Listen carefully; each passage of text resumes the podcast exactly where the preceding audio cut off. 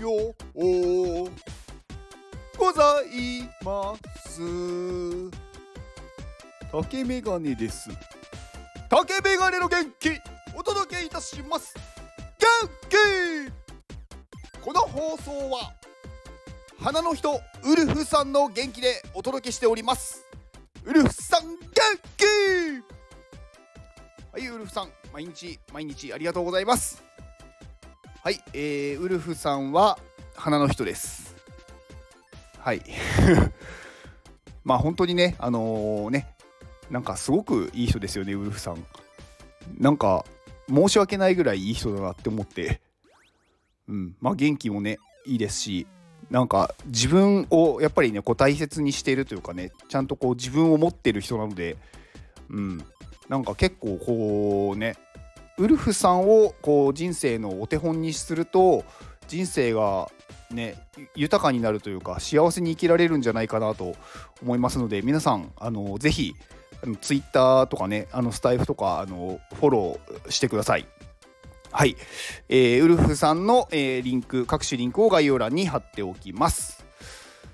えー、先にちょっと宣伝です。えー、本日ですね今日7月21日金曜日の、えー、夜9時21時から、えー、いきなりフリーランスになったマリコ姉さんと対談を、はい、こちらのスター F ライブで行います。はい。まあ、マリコ姉さんはね、まあ、私の放送を聞いてる方はご存知の方も、えー、いるとは思うんですが、えーまあ、フリーランスでウェブデザイナーをされてる方ですね。はい。あのー、はい。まあいろいろねあのいろんなホームページ作ったりとかされてる方でまああの最初にねあの私がお会いしたというか実際にその名前を見たのはあの Web3 のコミュニティのまあ、メディア DAO っていうところで、まあ、お名前をね見てなんかああなんかすごい人いるんだなっていう感じだったんですよね。でまあなんかそこからなんかこうねいろいろこうその人その人というかまあ別になんか追いかけてたわけではないんですけどまあなんか何やってる人なのかなとか思っててでスタ F をやってるっていうことを知ってまあ聞いてで先日ねマリコ姉さんが500回記念ということであのー、なんか対談誰でも対談しますよって言ってたんであじゃあお願いしますって言って申し込み申し込みました。はい。まあ実際に会ったのは、まあ、先日ね初めて直接お会いしたんですけどまあその前にこの対談をね申し込んでから直接お会いするっていうね普通逆じゃないのっていうとこなんですけど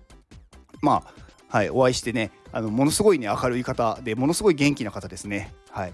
この方もねなんかすごいエネルギーがすごいですし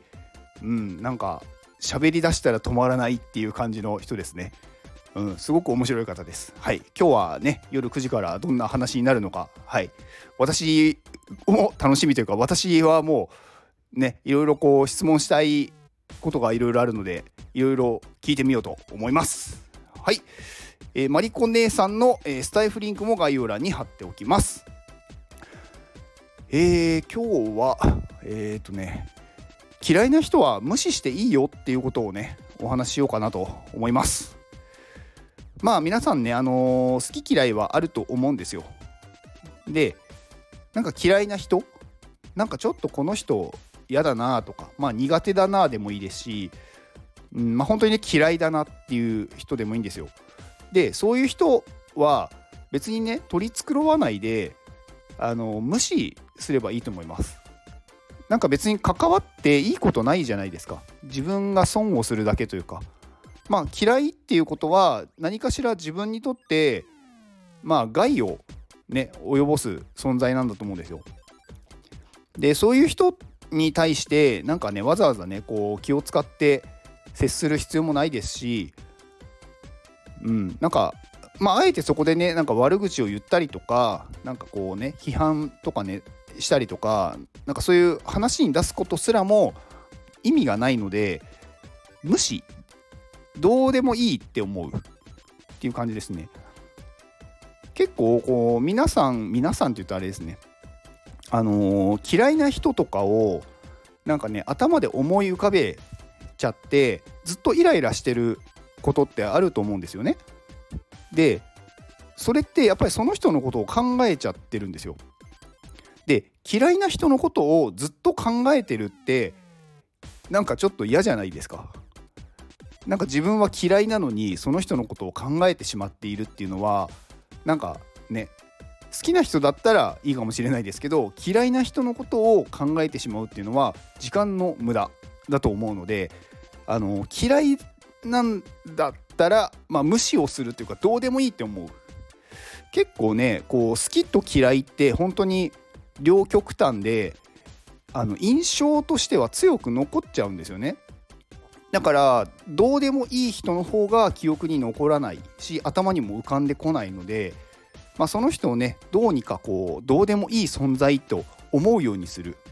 うん、で無視をねしてれば自然とその人にその人のなんだろうことが頭に入ってこなくなるのでだんだんどうでもよくなってきます。でまあね仕事とかで、まあ、あとはね、あのー、まあ、家族とかでなかなかねこう無視ができないっていう状況もあると思うんですけどまあその場合でもなるべく関わらないようにする自分から話しかけないとかなるべく近くに行かないとか少しでも接する時間を減らすっていうのが、まあ、大事なのかなと思います。うん、